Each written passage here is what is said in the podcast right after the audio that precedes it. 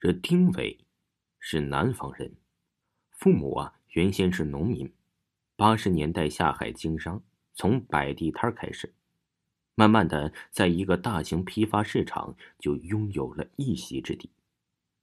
后来转行做客运，跑长途，因为经常不在家，所以呀，把丁伟交给了爷爷照顾。出于对丁伟的歉意，他们选择了用钱来弥补丁伟所缺失的父母之爱。也正因为如此，丁伟从小花钱就大手大脚，对待朋友特别慷慨。他有一个女朋友叫吴飞，两人从高二那年就开始谈恋爱，后来考上了同一所北方大学，简直是煞善旁人。到了大学，就像进入了万花筒中，新鲜的、艳丽的事物都接踵而来。这不，丁伟很快就迷上了比他高一届的美女吴重瑶。这吴重瑶啊，算不上是校花，但却属于让那种花心的男生看了会为之神魂颠倒的类型。所以他背着吴飞，对吴宗尧展开了追求。经过了一个月的努力，吴宗尧答应了他，做他的女朋友。这个时候，他找到了吴飞，提出了分手。听到这个消息啊，吴飞呀是如雷贯耳，他怔了很久才缓过神来，然后啊噙着泪缓缓说道：“我们从高二谈到现在，快四年了，你就这么狠心呐？”丁伟也不知道说什么，就点了点头。你难道忘记了，高三那年填志愿的时候，我是因为你才写了这所学校？丁伟继续点头。好，既然你这么狠，就别怪我。我跟了你这些年，你要赔偿我。赔偿？对，青春损失费、精神损失费，我要一万块钱。一万块？你抢劫吧？丁伟怒发冲冠。那我可以找你要青春损失费和精神损失费，那样的话，我们就相抵了。再见。说着，他转身就要走。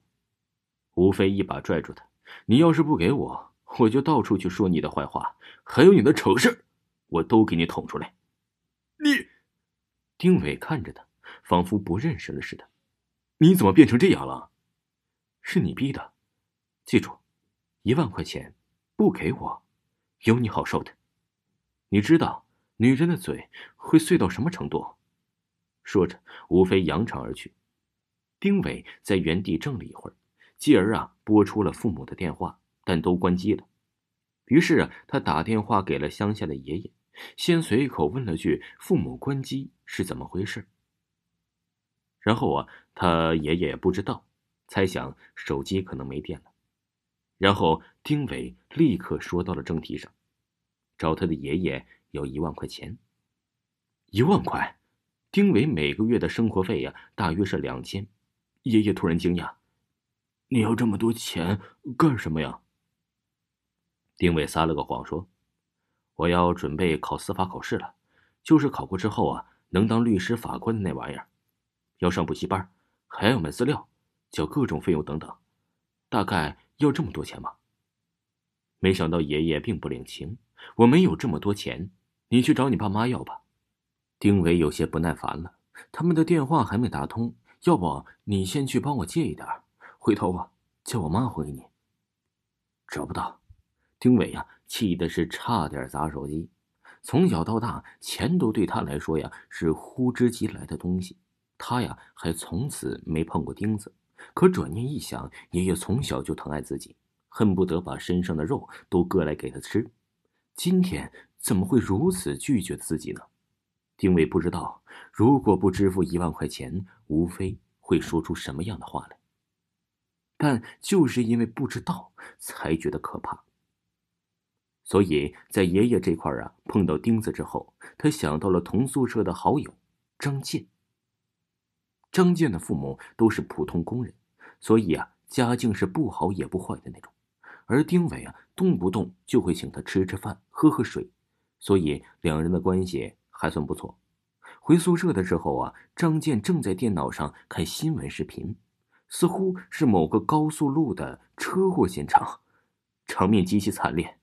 见丁伟回来，张健快速关闭了网页，朝他抬了抬下巴：“怎么样？”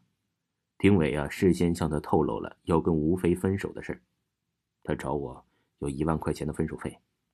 这一万块钱对你来说，还不是毛毛雨呀？啊？是啊，但我爸妈的手机关机了，我爷爷不知道是不是吃错药了，就是不肯给钱，所以啊，我想先借你借点回头就还你。这是他第一次借钱，有种怪怪的感觉。精彩继续。